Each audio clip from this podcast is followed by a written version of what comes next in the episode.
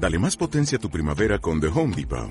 Obtén una potencia similar a la de la gasolina para podar, recortar y soplar con el sistema OnePlus de 18 voltios de Ryobi desde solo 89 dólares. Potencia para podar un tercio de un acre con una carga. Potencia para recortar el césped que dura hasta dos horas. Y fuerza de soplado de 110 millas por hora. Todo con una batería intercambiable. Llévate el sistema inalámbrico OnePlus de 18 voltios de Ryobi. Solo en The Home Depot. Haces más. Logras más.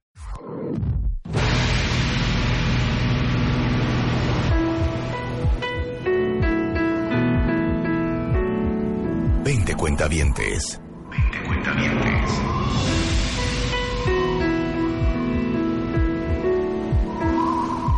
Un solo ganador. Un solo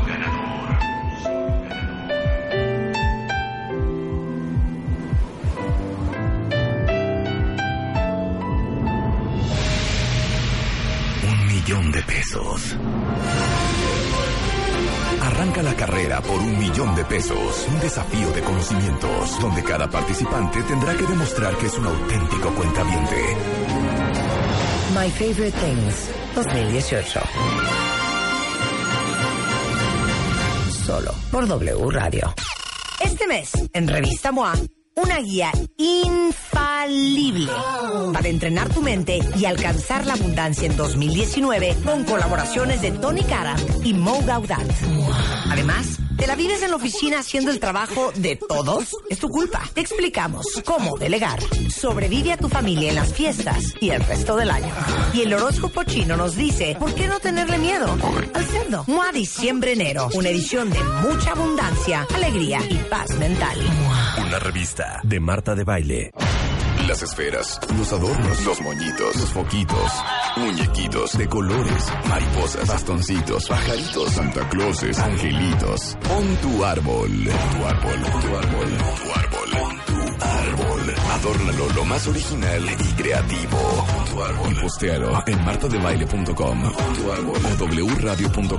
Tu árbol. Los mejores arbolitos se llevarán grandes alegrías. Tu árbol. Este año, ponte las pilas y pon tu árbol. Feliz Navidad, solo por W Radio. W Radio. Marta de Baile. En modo navideño. Estamos de vuelta. Y a las 10.40 de la mañana, porque ya saben que de todo nos gusta saber y aprender, ya saben que hoy empiezan a decir todos, no hombre, ya empezó el maratón Guadalupe Reyes, ¿no? Exacto. Y hoy hay hasta programas de televisión, ¿no? De la- las mañanitas a la Virgen y no sé qué rollo. Este, mucha gente cree, hoy, las increíblemente, 12, eran las 12. que hoy es 12 de diciembre y se dice las mañanitas a la Virgen porque hoy casi casi es el cumpleaños de la Virgen de Guadalupe. Exacto. Y esa es la primera falacia, que nos viene a aclarar toda la historia y las cosas que no sabías de la Virgen de Guadalupe, Alicia Queijeiro, que es maestra, humanista, amiga, amante, hermana, madre. Hola, Marta. A ver, no es su cumpleaños. contenta. No es que sea su cumpleaños, lo que se celebra es la aparición de la Virgen de, 1500, de 1531. Y sí, arrancamos desde ayer, que si los cohetes, que si las mañanitas toda la noche. 15 millones de peregrinos siguen llegando el 12 de diciembre a la, Virgen, a la, a la Basílica. Fíjate que solamente es la segunda basílica del mundo con más número de peregrinos. La primera es la de San Pedro. O sea, de ese tamaño es la Virgen de Guadalupe. Y la importancia, lo que fue increíble al estar armando toda la investigación fue comprender por qué después de que se aparece Marta en 1531 hay una conversión masiva, voluntaria, de indígenas. Y es comprender que la Virgen se está presentando para este pueblo que está recién conquistado. ¿Cuándo es la conquista? Vamos a hacer algunos recuentos históricos. La Sí, y aquí, ojo, eh, paréntesis, corchete. No vamos a cuestionar No, claro si que no, al se contrario. apareció, si no se apareció, si fue un invento de los españoles, si esas rosas no existían en México, si Juan Diego miente. O sea, no vamos a cuestionar Nada de eso. Claro que no, porque además finalmente investigaciones hay muchas, sabemos que están. Lo que es muy interesante es comprender los símbolos, que también es parte de lo que hemos hecho con respecto al arte, aquí es con respecto al mismo ayate, comprender los símbolos de por qué hay esta conversión masiva voluntaria después de su aparición. Los indígenas explicaban las cosas a partir de códices, a partir de imágenes. Las imágenes no eran lo evidente, Marta, eran lo evidente y algo más. Esos mensajes que están en el, en el ayate, que están en la Virgen, es lo que hace que los indios comprendan que hay un mensaje para ellos. Y de entrada, y voy a hacer un paréntesis yo también, decimos indios y decimos indígenas porque sabemos que así nos referimos, sabemos que está mal, serían los autóctonos, ¿no? Estamos hablando de los aztecas, etcétera. Entonces, solamente eh, recuerden que no es nada más una aparición, el 12 lo recordamos, pero el 9, por ejemplo, ya una vez que vuelven, que canonizan a Juan Diego, que ya es San Juan Diego, justo su día es el 9 de diciembre. ¿Por qué? Porque la primera aparición es el 9 de diciembre.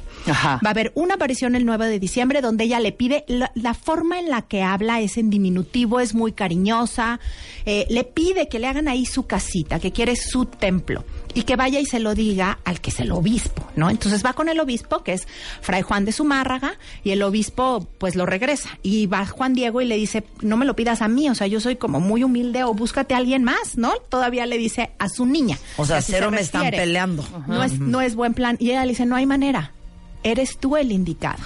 Y regresa mañana a decirle, regresa otra vez con, con, con Zumárraga y Zumárraga le dice, tráeme una prueba. El, eh, Juan Diego le pide a la Virgen una prueba y le dice, no hay problema, tú ven mañana y yo te doy la prueba. Ahí ya estamos hablando del 10 al 11. Se enferma el tío de Juan Diego. ¿Cuántos años tenía Juan Diego? Se consideraba que tenía 57 años más o menos. ¿Qué? Ya era, mayor, ya era pues. mayor. ¿Por qué yo pensaba que tenía como 20? Yo también, es que, era de un pronto nos lo imaginamos un chavito, pero desde ahí empiezan los mensajes, Marta, porque en la tradición azteca, en la tradición indígena y prehispánica, a los abuelos, tengan nietos o no, se les considera a partir de los 52 años. ¿Esto qué quiere decir? Que una persona, después de los 52 años, por el número de ciclos de años 13, se le considera sabio a quien hay que escuchar. Entonces la Virgen no se le va a presentar a un chavito que no le hacen caso, se le está presentando a un sabio de la comunidad indígena, a un abuelo de la comunidad indígena. Pero también vivía con su tío. Juan Diego vivía con su tío que se llama Juan Bernardino. Se enferma el tío, se pone grave y a Juan Diego le parece más importante ir a buscar un sacerdote para que le dé los santos óleos al tío Que ir por la prueba con la que ir otra vez con la Virgen. Y me encanta porque en esta inocencia le da vuelta al cerro como si ella no El lo fuera a cerro del alcanzar. Tepeyac. Del Tepeyac. Como si ella no lo No fuera lo alcanzar, alcanzar o no lo pudiera ver, ¿no? Ajá. Es un poco como cuando Dios en el Adén le dice, Adán, ¿dónde andas? Pues ni que no supiera, ¿no? Sí, claro. El caso es Claro. que le da la vuelta al cerro y la Virgen se le aparece y le dice, ¿a dónde vas tan preocupado? Le dice, es que, perdóname mi niña, pero es que se me está muriendo el tío.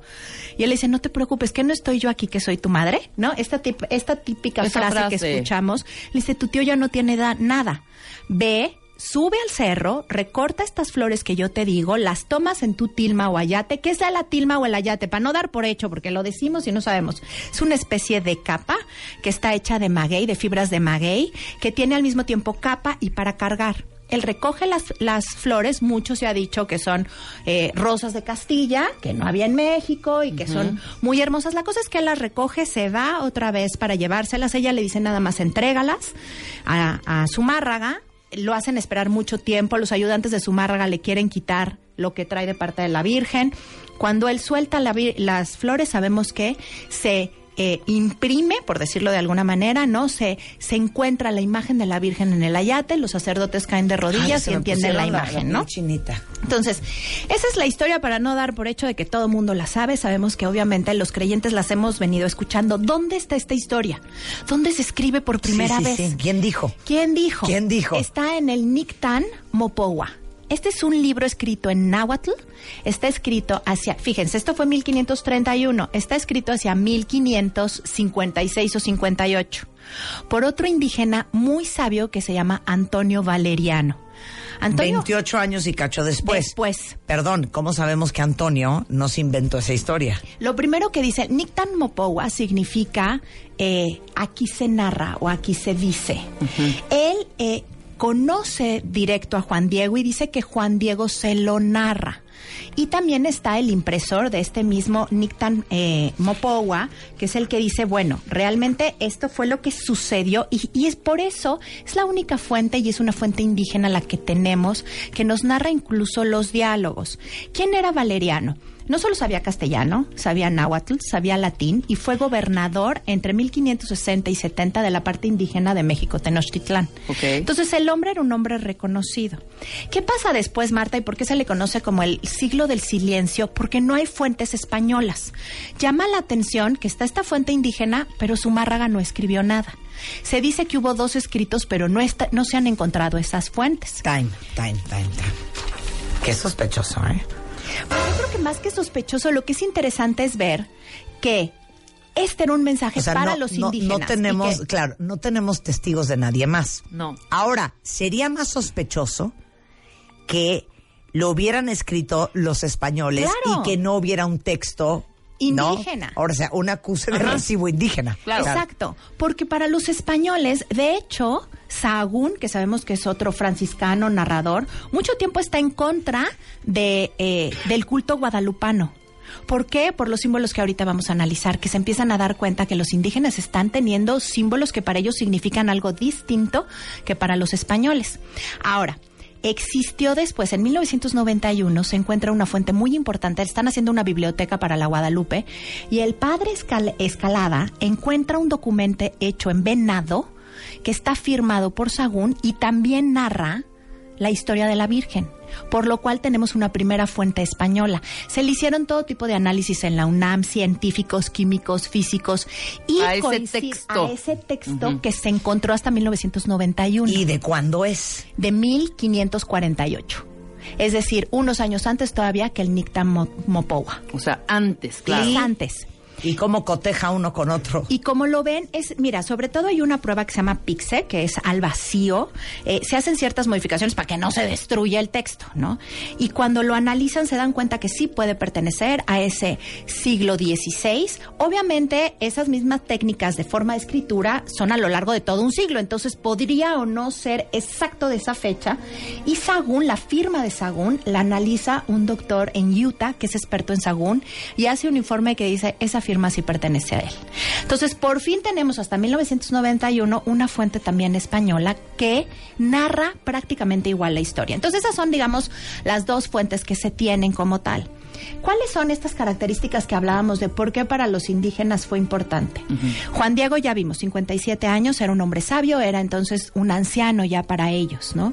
El nombre es interesante que no se lo da Juan Diego. A él le dice que es María, la Virgen María, pero va a ser al tío que se le aparece a la Virgen también al tío para sanarlo, que le va a dar el nombre y ahí hay una mala interpretación del nombre del náhuatl al español. Ella no se dice Guadalupe y no está escrito así. Está escrito Tecuatzalupe. Tecuatzalupe significa sobre o la que pisa la serpiente que de alguna manera la que tenía las faldas de serpiente era la cuatlicue. La Cuatlicue tenía sus templos en los cerros, en el cerro de Cuapa y en el cerro justamente del Tepeyac también tuvo ahí un santuario. Entonces, para los indígenas se está manifestando esta señora del cielo y ahorita nos vamos a los símbolos de decir por qué señora del cielo, ¿no? ¿En ¿Y es otra vez el nombre? Eh, Tecuatzalupe. Y los, los españoles lo traducen a Guadalupe, que es su virgen en Cáceres. ¿No? Hay una Virgen de Guadalupe en Cáceres, como que Tecuatzalupe le suena a la Virgen de Guadalupe. Y así es como se va transformando. En realidad no importa si hoy le dijéramos Tecuatzalupe o Guadalupe, porque la conocemos como la Virgen de Guadalupe. Ya, ya saben que aquí no hay preguntas estúpidas, ¿eh? Lo que quieran preguntar, adelante, mando una cuenta viente y pregunta algo que no te sientas mal, hija. Yo también tuve esa duda en algún momento. Mm. La Virgen es una. Exacto, manifestada. Manifestada, Punto. claro. es la Virgen María. En México es Guadalupe, está la de este, está la de, Fátima, la de Medjugorje, la, de, Fátima, la de los pero es la misma, es la misma Virgen. La de la Chiquinquirá. Exacto. Es la misma Virgen. Es la misma Virgen. Solo que hay tiene una. diferentes manifestaciones o atributos. Es decir, las características de cómo está la Virgen puesta esos atributos son los que van a ser distintos. Pero, ¿por qué unas vírgenes son más famosas que otras? Yo creo que depende de la historia, cómo se aparece, qué es lo que le viene a decir a los fieles, qué necesitan los fieles, eso ya como más sociológico, ¿no? Claro, y ¿Qué el arraigo en cada necesitan los país? fieles como tal? Mantos sagrados como tal, según la Iglesia Católica, hay dos. El Santo Sudario de Turín y la Virgen de Guadalupe. Punto que terminó. O sea, entendamos el nivel que significa para esta institución que no se fue con cuentos y lo creyó a la primera. Desde 1776 manda analizar el ayate y decir, a ver cómo está hecho, qué tiene, qué no tiene. Eh, y las sorpresas desde siempre han sido. Ayate que está en la basílica. El ayate que está en la basílica o tilme, que es la misma que está desde, desde ahí empieza la sorpresa, ¿no? Desde 1531 y no se ha destruido. Hoy está sumamente protegido por la bóveda, etcétera. Pero, ¿qué pasó antes, que no estaba así de protegida Ajá. y que se mantiene el ayate? En 1921, Marta, le ponen una bomba a la Virgen. En el 26 va a empezar la guerra cristera, o sea, el pleito entre el gobierno y las autoridades religiosas y los religiosos y los fieles del 26 al 29. En el 21, un obrero se acerca a donde está la, Virgen en ese momento, a la capilla de la Virgen, pone un florero de eh, barro y sale corriendo y explota una bomba. ¿Qué queda en- de, esa bomba? Un Cristo de bronce que está totalmente destruido. Hay una imagen de, eh, de los dos candelabros que estaban a los lados y también San Juan el Bautista se destroza y la Virgen queda intacta, ¿no? Ese es otro del que para los fieles, ahí vamos a hablar de los fieles, esto fue en 1921, que para los fieles resulta también eh, una muestra más de la veracidad del, del- de la imagen, ¿no? Bueno, regresando del corte, si ustedes ven una imagen de la Virgen de Guadalupe, muchos traen hasta, este, a lo mejor la imagen de la. Virgen en plata, En la medallita, plata, a lo mejor la no. tienen colgada en su casa. Eh, pues ven a esta mujer con un manto azul, con estrellas, con un vestido, con un, este, moño negro. Pero la cantidad de información que tiene esa imagen es impresionante. Desde las estrellas. Desde el número de estrellas que son. Exacto, hasta el sol de atrás, el ojo. la luna negra, el ojo. De eso vamos a hablar regresando con nuestra experta, maestra humanista Elisa Queijeiro, hablando de lo que no sabíamos de la Virgen de Guadalupe, hoy 12 de diciembre, en W Radio.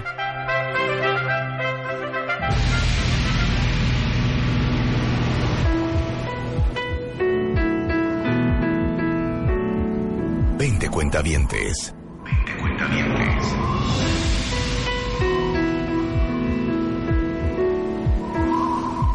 Un solo ganador. solo ganador.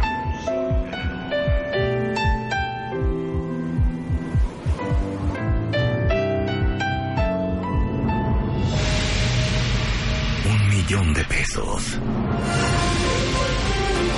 Arranca la carrera por un millón de pesos. Un desafío de conocimientos, donde cada participante tendrá que demostrar que es un auténtico cuentaviente. My Favorite Things 2018.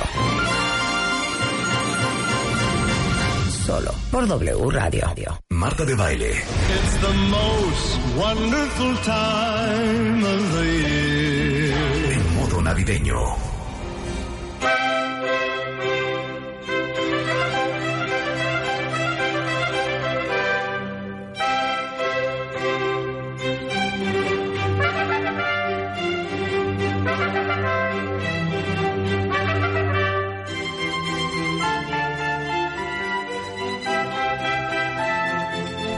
De la mañana en W Radio y estamos con Elisa Queijeiro hablando de todo lo que no sabíamos de la Virgen de Guadalupe.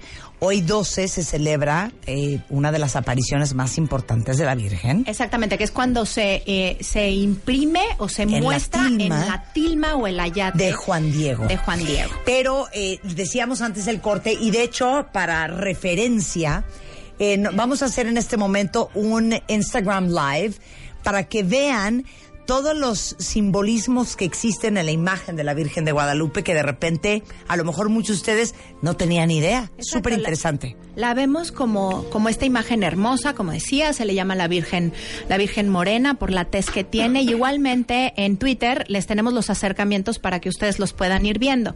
Entonces, lo primero que vamos a tener, bueno, es la imagen de la Virgen. Eh, cuando vemos el manto, nosotros vemos un azul normal. Sobre todo, fíjense, la, la descripción que vamos a hacer de los símbolos, más que tenga que ver con simbología de arte, es la simbología que tenía para los indígenas en el siglo XVI, es decir, para Ajá. 1531 y en su tradición previa. Venga, empieza. El azul el que manto. tenemos, vamos de, desde, digamos, de afuera hacia adentro y de arriba abajo, ¿no? Entonces, eh, empezamos por el sol de atrás, o la, los rayos que están en la parte de atrás, eh, tienen que ver justamente con lo que sería para ellos el dios del sol, ¿no? Uh -huh. Que, eh, y, y, el manto va a ser en un azul que era el azul que utilizaban los emperadores. Entonces, no solamente tiene que ver con lo obvio que es el cielo, sino también eh, que sería la divinidad, sino es como la emperatriz o como alguien noble que viene en muchas del iglesias cielo. así la ponen, uh -huh. emperatriz. Es la sí. emperatriz de América, uh -huh. la reina de México le llaman. Las estrellas, de las estrellas han habido muchos estudios, son 46 estrellas.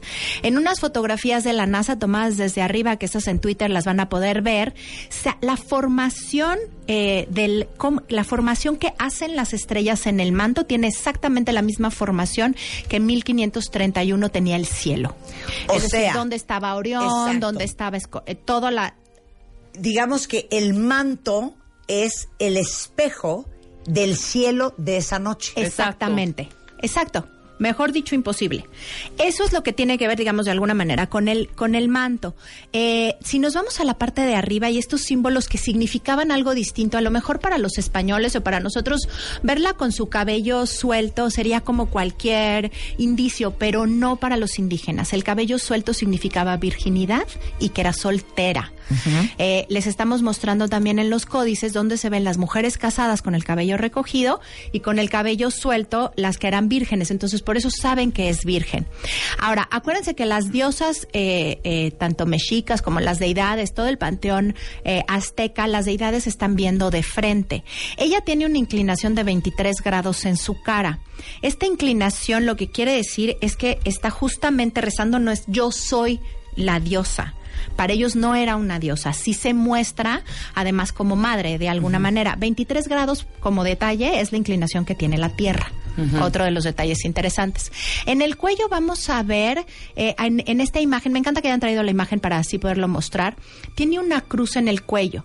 De alguna manera, los indígenas consagraban sus propias deidades con una obsidiana o con una piedra semipreciosa, de las que ellos usaban en el cuello, sí. que significaba perteneciente a o que era de alguien más. Es decir, ella le pertenece, en el momento que es una cruz, le pertenece al Cristo. Uh -huh. Recuerden que ellos ya tienen 10 años de estar siendo, de alguna manera, evangelizados. Eh, ya ¿no? Claro, ya están ya está en, en, ellos. Entonces, eso es lo que trae en su cuello. El, el, dorado que vamos a tener en las muñecas, esto más tiene que ver en, en, el arte. Cuando tienes dos muñecas amarradas, tenía que ver con las esclavas o con quien no era del todo libre. Uh -huh. Eso también lo podemos ver. Ahora, las manos. Las manos para nosotros sería oración ellos no oraban de esa manera. La colocación de las manos en los códices o en las figuras o para ellos significaba casa y corazón, que estaba formando un corazón y una casa. ¿Qué pide la Virgen?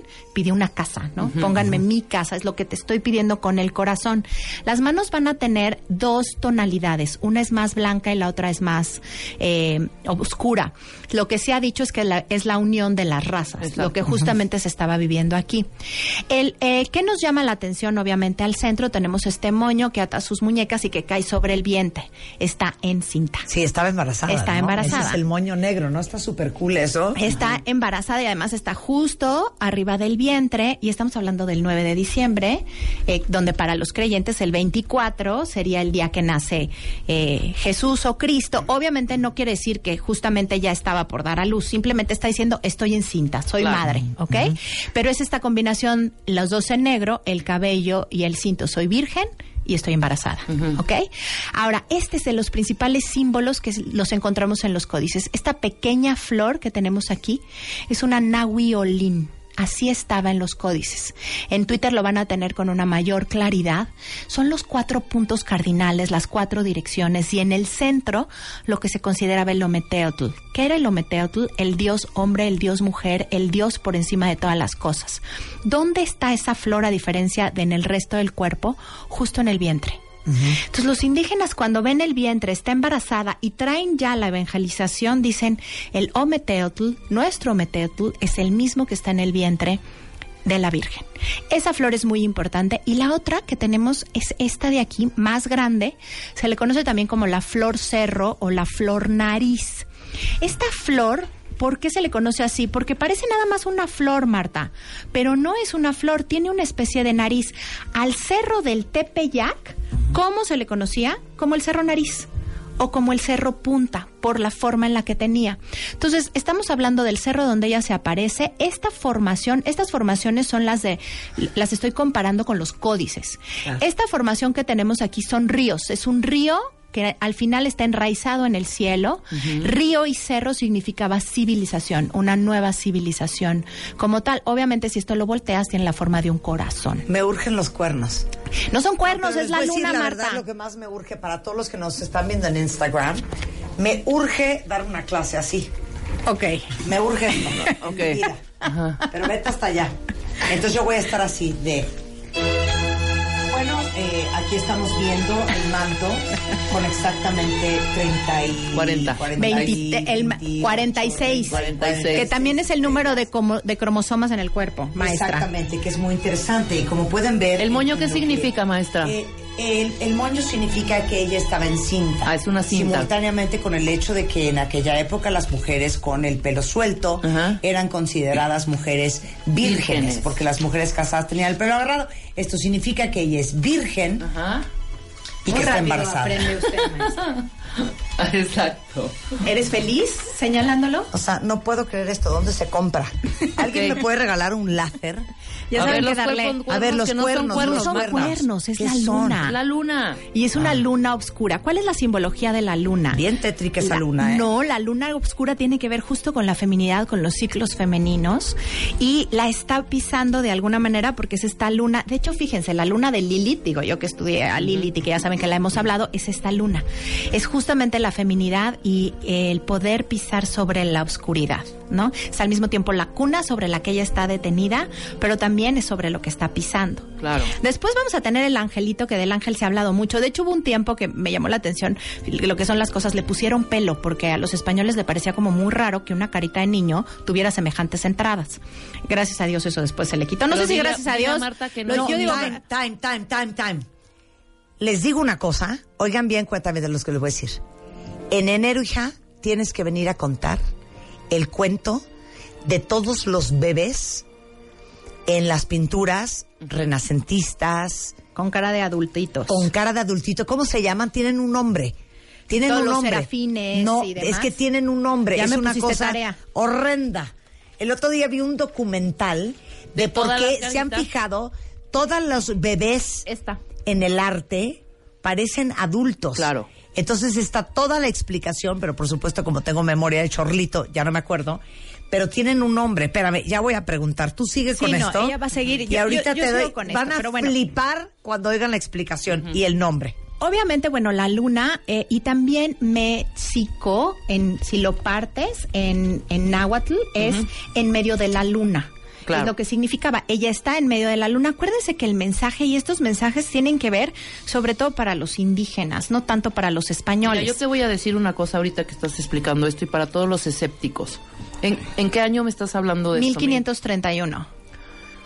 Para organizar todo esto, debió haber sido un grupo de eruditos o un equipo bastante choncho investigando todo este rollo para poder hacer una pintura fake.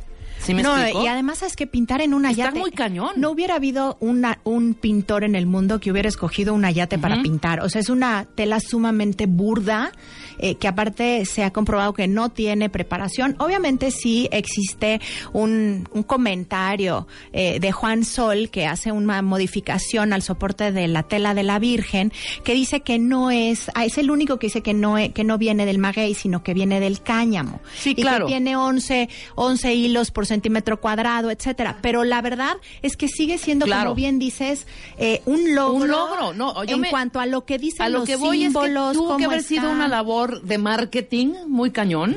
O sea, una campaña. Una estrategia. Una estrategia de marketing, una gran campaña con una profundidad de investigación de mercado Sí. para Como que para esta imagen fuera arraigada hasta hoy, perdón. O sea, sí, eso no, y lo que has trascendido. De imposible. hecho, en el siglo XVIII hay un experimento de dejar un ayate pintado por fuera Claro. siete años y se deshace. Claro, Oigan, además. si esto no es verdad, es la mejor campaña de marketing de la historia. de la sí, historia. La, Exacto, la pero- verdad, 15 millones de visitantes anuales sin la, sin la disminución de uno solo, ¿no? Ya, ya, ya encontré. ¿Ya ¿Cómo se encontraste? ¿Quieren saber cómo se ¿Qué me llaman los bebés que pintaban en el Renacimiento, que parecen señores horrendos con entradas, con unas caras infames? Homúnculos. Homúnculos. Homúnculos, que es la representación de a small human being. Dícese de la. creo que- Homún- Como- Homúnculos. que es como esta combinación de, de bebé adulto. De, bebé señor. Ahora Ahora te voy a decir aquí qué Habla de los homúnculos De los en enero, homúnculos ¿va? en enero, va. Vamos, vamos a buscar los homúnculos. Va. En este caso hay algo muy interesante. Normalmente los ángeles en el Renacimiento o en las pinturas, después obviamente Edad Media, Barroco, etcétera, tienen alas, Marta, de, de paloma. En este caso no. ¿Qué colores ves tú y qué? Porque además son los colores, como bien dices, originales desde entonces. ¿Qué Rojos, colores serían? verdes. Rojos, amarillos, verdes, azules. De entrada, la formación de las alas son de águila y los colores son entre guacamaya y quetzal. O sea Claro que las que hay alas unas alas ahí. son unas alas Nunca de diferentes colores. Y son, para los indígenas, cada uno de los animales significa una medicina. Es decir, si tú ves un halcón, es la mirada del halcón, la, la rapidez para tomar decisiones. En el caso del águila, eh, igual que lo, que lo que hace el águila es estar cerca del sol y bajar la luz divina y entregarla. El nombre de, de justamente de Juan Diego es el que tiene la palabra del águila. Entonces se cree que podría ser el mismo Juan Diego. Eh, obviamente también la guacamaya es la palabra, el don de la palabra, y el quetzal, la belleza y lo sagrado. Entonces tiene esta combinación en la parte de atrás. No nos perdamos que tiene por un lado agarrado el manto y por otro lado agarrada la, la ropa también de la Virgen, ¿no? Entonces es la presencia de esta divinidad pequeño adulto que podría ser eh, Juan Diego. Dame mi láser. Saludos a Para mi los que nos están viendo en también. Instagram, ¿esto qué es? Es parte de la misma eh, ropa de la Virgen sobre la sobre la Luna. O sea, está la luna, pero esto está sobre la luna. O sea, es parte del, del, del Pues vestido ese de la remangado. Mi Aparte, resumen. Este es el, miren, este es el homúnculos. Acuer- Homúnculos. y- y- Homúnculos. Eh, justamente, bueno, el sol, Tonatiuh, que era para ellos, el manto, que eran los emperadores venidos del cielo, las flores, que significan lo que tenían un significado distinto en los códices, que es sagrado, civilización, o meteotl, el que está en cinta, el que es virgen. O sea, en, mi re- en resumen, Marta, y lo venía yo platicando también con Rebe, mira, mi mamá era súper, súper devota de la Virgen, Guadalupe obviamente se llamaba ella, desde el día anterior le estábamos hablando todos, y ahora que la investigué y que me di cuenta cuántos estudios ha habido, eh, todo lo que se ha hecho alrededor, entender esta... eh, conversión masiva pero voluntaria después de la aparición es esta necesidad de tener una madre protectora, alguien que pudiera cubrir lo que a ellos les estaba siendo quitado con una sutileza y con una dulzura que llama la atención y son una serie de símbolos que históricamente, si no lo queremos ver incluso religiosamente, no son inamovibles, ¿no? Ese siglo del silencio donde no se tuvo fuentes con las fuentes del códice escalé, escalada y de, eh, de mil, se le conoce también como 1548, se confirma también que, que de alguna manera es esta imagen que lo que sigue siendo sorprendente e increíble es la fe de la gente por tenerlo. ¿no? Totalmente. Yo ¿Sabes creo que siempre es lindo enten- entender y aprender. Mira, la fe es el privilegio del creyente y el regalo del que conoce es poder compartirla. No necesariamente creerla, pero entenderla, respetar. Conocer siempre te va a llevar a respetar. ¿Sabes qué? Ay, ¿Qué, ya Marta? Ya destruí el... Ya es lo de, Ya es no al revés, querida. Ya me lo estás lanzando. No te lo vayas a echar gracias, porque se va a quedar ciega. Te voy a echar en el iris para En que el te quedes ciega. Abre, abre el ojo. abre el ojo. Elisa, well done. Marta. Muy bien. Divino estuvo, Muchísimas muchas gracias. gracias. Tenemos recorridos, ¿eh? A la ver, gente. ¿cuándo es? A ver, eventos arroba elisa.mx, no recorridos, no estaría mal hacerlos a la Ajá. Basílica, pero tenemos Kandinsky en Bellas Artes, que no se lo pueden perder, está espectacular, que igual les debemos el programa, vamos a hablarles de Kandinsky para entender este padre de lo abstracto, Remedios Varo en el Museo de Arte Moderno, y los cursos de enero, febrero y marzo para toda la gente que ha dicho, Elisa, los cursos en México, bueno, sí los vamos a dar en la página elisaqueijeiro.mx, en el mail elisa arroba, no, eventos arroba elisa.mx, Instagram, Facebook, Twitter, Elisa Queijeiro. Marta, me dio mucho gusto verte. Igualmente, quedas encargada. Oye, muchísimas Kandinsky gracias. Kandinsky y, y...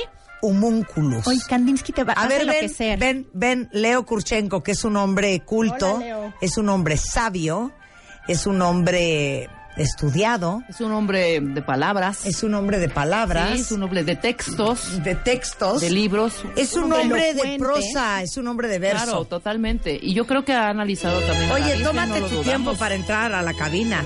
Eh, ¿Sabes lo que es homunculus? No, los escuchaba ahora atentamente y fue muy aleccionador. Es que Muchas es súper interesante, pero hicieron este un estudio de por qué los bebés en las pinturas renacentistas parecen señores. Mira este homúnculos. Sí. Tienen, son bebés como con Juan Diego, de señor Diego. horrendos Ese con es un entradas. ángel, ¿no es cierto? Es un Es arcángel. un ángel, es un arcángel. Pero son pintados. Son pintados. ¿Y, y cuál es la causa de esto? Eh, hay toda una explicación. Tendrías Que que, ya me escuchar el programa en el- enero. En enero. para que entiendas por qué pintaban así. Vamos a hablar de Pero esto. se en llama, enero, no es el peor nombre, Homúnculos. homúnculus. Bueno, aquí supimos que era porque Ahora era el sabio, era el abuelo. son ¿Tú sabes cómo se dice beso? Ósculo. Ósculo.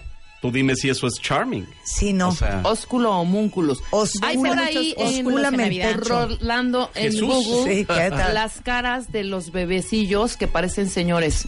Busca esa foto. Bueno, oye, ahí yo, está, míralo. eh, yo Pero acabo de de ni- escuchar. niñitos eh, normales, mira. o sea, no pintados ni nada. Acabo de escuchar la muy ¿Ya sabes cuál docta y precisa explicación iconográfica que de, se ha de hecho. Lisa. Así Iconográfica, me gusta, Eh, iconográfica. eh, muy precisa. Muchas gracias, Leo. Muy Sí, claro, adecuada, muy caritas- precisa. Yo subrayaría de- el hecho de sí. de la cuatlicue. La tiene ¿qué es? un significado para la población indígena en- en ese momento muy importante, porque la aparición de Guadalupe eh, En sucede el cerro de la, de la Exacto, y, y los indígenas hacen ese, ese cruce de una Claro. deidad femenina. Y ¿no es además cierto? era la que tenía la falda de serpientes. Pisando a la serpiente. pisando a la serpiente, que es el nombre que le da justamente a Juan Bernardino. En- y, y ese es en náhuatl. Es en náhuatl. ¿Y por qué no se van a tomar un café? Perdóname. Digo, Aquí, digo, perdóname. digo, para que no se presionen.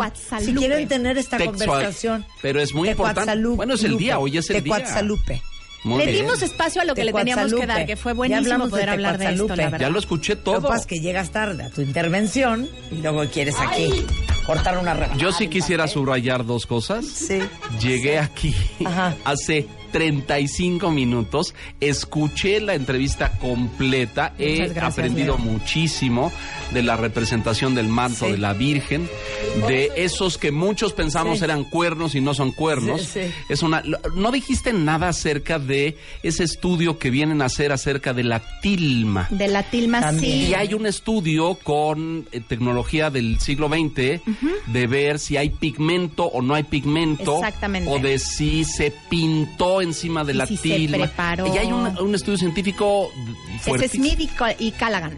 Los Exacto. que lo hacen. Creo que son de la. NASA, no me acuerdo, pero... Eh, oh, eh, son de la Universidad de Florida De y de la Universidad de Utah Ajá. y hacen este estudio donde se dan cuenta, bueno, que está impresa en una sola y que sí tiene de alguna manera algunas pinturas adicionales, pero siempre se supo que después de 1531 se retocó, pero no es que se haya retocado y una imagen que no existía, Sino que ya había una le- imagen ya- y luego, y, sí. y se le retoca. Pero yo sí Mira, sabía para, que- para precisar lo que, lo que te causa curiosidad. Perdóname, perdóname. Eh, son pigmentos hechos eh, a base de carbonato de básico de plomo eh, y estamos hablando de aceite de linaza y óleo.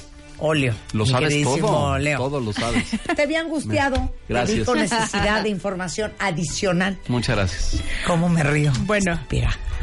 Muchísimas gracias. Te queremos, Elisa. Sí, ya sé. Así Oye, si quieres invitar a Elisa Virgen, a. Educación 21. Lo voy a hacer. lo voy a Ahorita te doy su teléfono. Gracias, gracias, Hombre, Elisa, si quieren, encantado. Eso me va a encantar, Leo. Empezar una amistad, adelante también. Gracias, Y hasta gracias. tomarse un café. Lo haremos. Vamos a hacer tours Gracias, juntos. Elisa. Hagamos un vínculo. Exacto. Eh, Vincúlense de alguna u otra forma. Qué bonito. Oigan, regresando de. programa. Exacto, ¿por qué no se echan un vínculus? Vínculos. Un queden vínculo. Con ósculos y No en medio. ósculos, en vínculo. Sin ósculos. Sin ósculos. Porque tú tienes cónyuge y Yo ella tengo. también. Ella también. Hace Ella bien. también. Ella hace Exactamente. Oye, eh, ¿qué le ofreces al cuentaviente Lulú Botello, editora en jefe de Bebemundo, y Leo Kurchenko al Vamos a hablar cuentaviente de al regresar? educación, de cómo la educación está cambiando en el mundo. Hoy es un día muy importante porque ni más ni menos que el nuevo gobierno de este insigne país está presentando un nuevo proyecto para echar abajo la reforma educativa. No vamos a meternos en política, pero vamos a meternos en educación y qué Ajá. viene en el mundo educativo. El cuentaviente que es padre, ¿le conviene estar después del corte porque va a aprender? porque va a saber qué deben aprender sus hijos y qué habilidades y competencias deben desarrollar para ser competitivos en el siglo XXI. Señor Leonardo Kurchenko, Lulú Botello, Bebemundo, al regresar en W Radio. Así no. Marta de baile. En modo navideño.